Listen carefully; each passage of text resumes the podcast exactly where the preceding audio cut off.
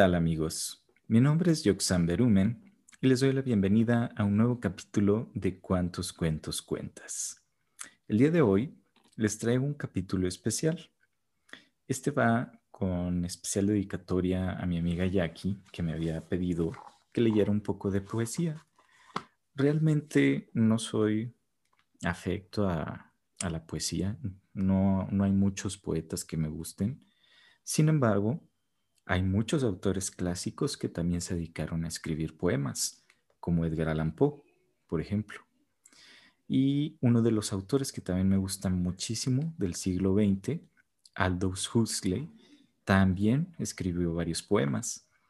Aldous Huxley fue el escritor de Un Mundo Feliz. Si no han tenido la oportunidad de leer esa novela, se las recomiendo muchísimo. Es una novela, una novela un tanto extensa, bueno, más o menos, está un poco corta, pero es una, una de las obras más icónicas del siglo XX porque habla de un mundo utópico en donde toda la gente vive en armonía.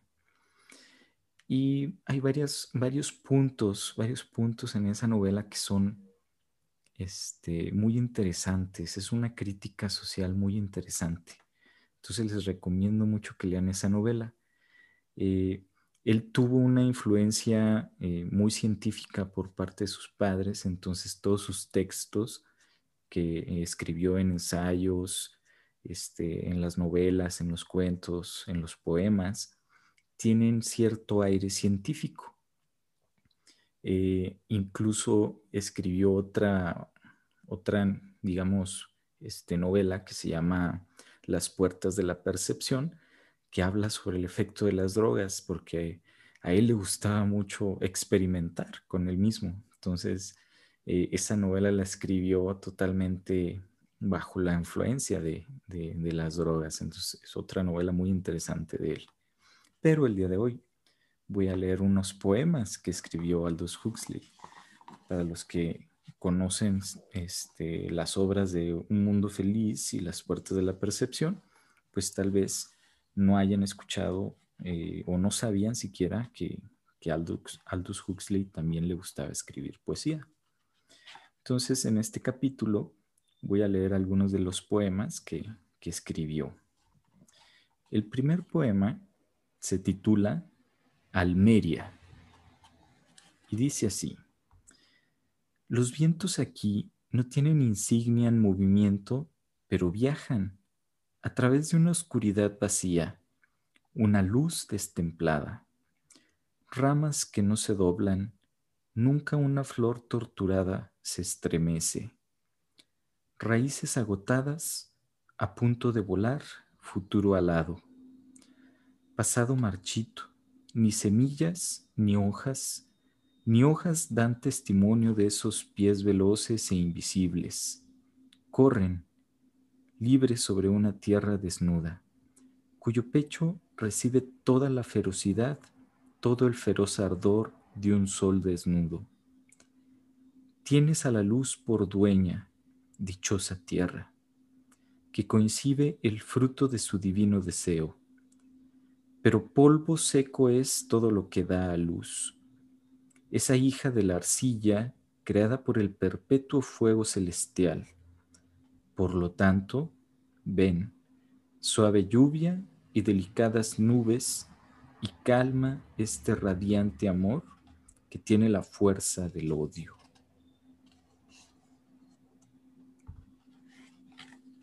El siguiente poema se llama Amor extraviado. El vino tinto que caía lentamente y se desbordaba en la concha de la perla, donde los labios habían rozado, tan ligeros y rápidos como los pétalos desnudos de la rosa a la deriva, sobre el lento estribillo del laúd, del canto estival de la abeja, riendo al descender recuerdos dorados, incienso de sueños, regalos de la infancia, azules como el humo que llevan los horizontes lejanos, frágiles como las alas de Ariel. En la pira estas cosas extrañables esparcí, y la llama se encendió y fuerte la avivé. Y, cargado de esperanza, pude contemplar el pasado en ruinas. Ansioso, ante el fuego menguante, me arrodillé. Fénix, para recibir tu inmortalidad. Pero al final solo había cenizas.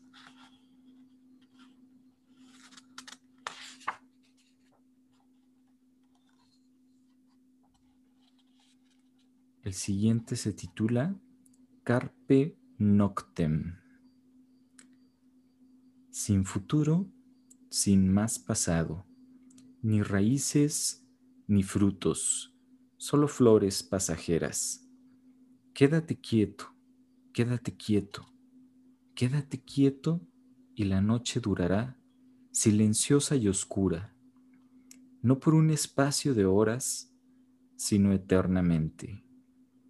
Déjame olvidar todo menos tu perfume, todas las noches menos esta, la pena, el llanto infructuoso, el dolor.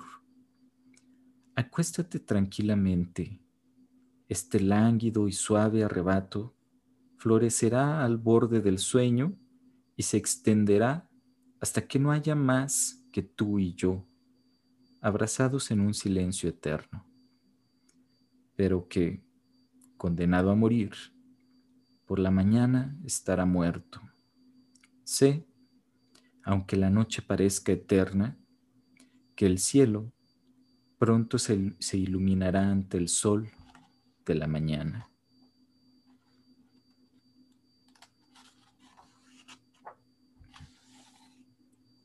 El siguiente se titula La rueda ardiente. Agotado por tantas vueltas, mortificado por tan frenética inquietud, anhelado perfilar el dolor circunferencial, el vertiginoso neumático a toda velocidad, hacia el centro inanimado y allí descansar.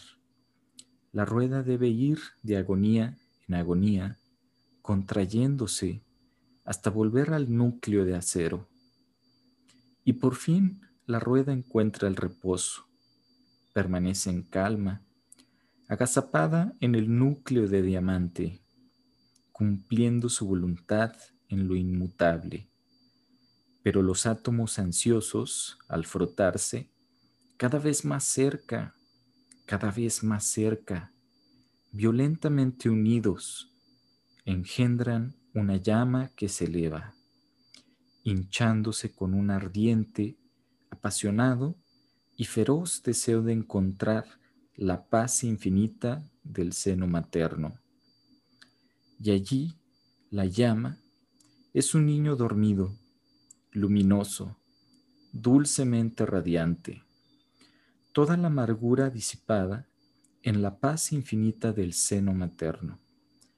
Pero la muerte avanza en una marea de lento olvido, hasta que la llama, asustada, despierta del sueño de su tranquilo resplandor y se incendia de turbia pasión y pena. No sea que, olvidando todo en calma, perezca, pues mientras arde y se angustias, se angustia, se aviva, engendrando una vez más la rueda que anhela deseando su velocidad. La espantosa quietud del núcleo de diamante y la cadena de acero fuerte. Y así, una vez más, la rueda girará hasta que su angustia cese en la férrea angustia de la fijeza, hasta que una vez más la llama se expanda hasta el infinito, sumergiéndose en el sueño luminoso de una paz tan vasta inconsistente.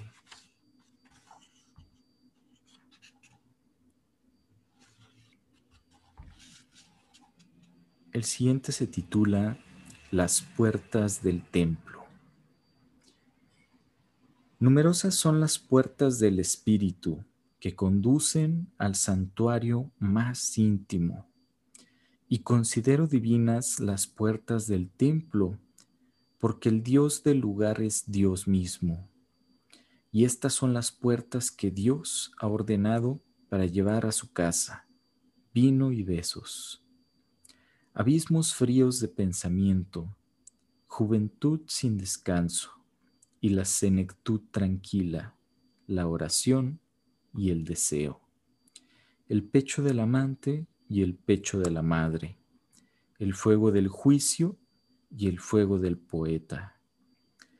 Pero quien venera en soledad esas puertas, olvidando el santuario que hay más allá, verá abrir repentinamente las cerraduras, revelando no el radiante trono de Dios, sino los fuegos de la ira y el dolor.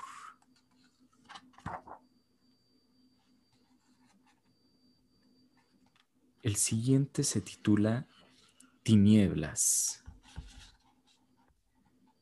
Mi alma amurallada nunca ha conocido una oscuridad tan íntima, un paisaje deslumbrante como el punto ciego del que brotan las visiones en el corazón de la mirada crisolita. La oscuridad mística que acaricia el trono de Dios en un esplendor más allá de lo imaginable, tan rápido y brillante.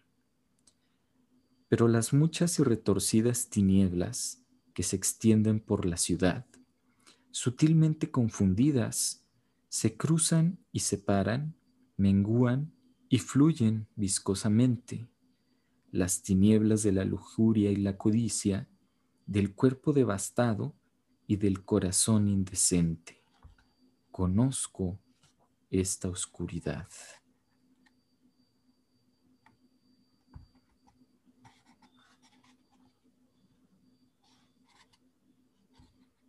Y el siguiente y último que leeré se llama Queja de un poeta frustrado.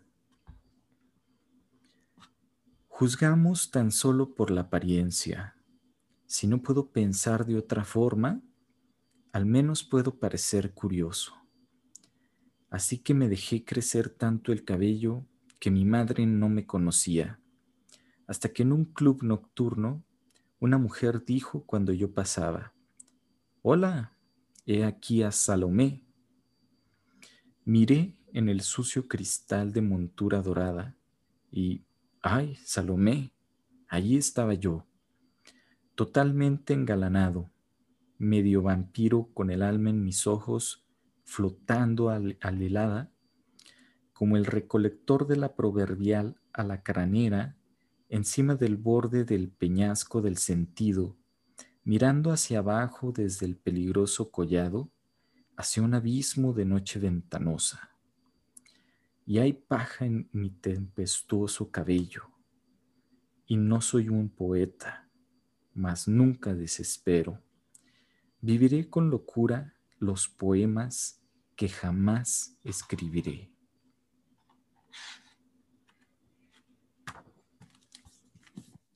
Y bien, esos son algunos de, los poemas de, Aldous Huxley. Eh, yo les recomiendo que también lean sus, sus, novelas. Sus novelas también son muy buenas. Eh, en especial Un Mundo Feliz y Las Puertas de la Percepción. Pueden empezar con la, con la historia de Un Mundo Feliz, esta historia donde todo el mundo vive en una utopía que fue creada y diseñada prácticamente para que todo funcione como debe de ser y donde pues se muestra una discrepancia entre lo que puede ser libre albedrío y, y pues hacer lo que te ordena, ¿no? Entonces, les recomiendo mucho esa novela y también Las Puertas de la Percepción. Como les dije, Aldous Huxley eh, tenía una mente muy, muy científica, le gustaba mucho experimentar, en especial con drogas. Entonces, muchos de sus poemas, muchas de sus historias fueron escritas bajo, bajo los efectos de varias. Entonces, no, no lo hagan, pero ¿por qué no leer lo que escribió él? O bueno, pueden hacerlo, pero todo con medida.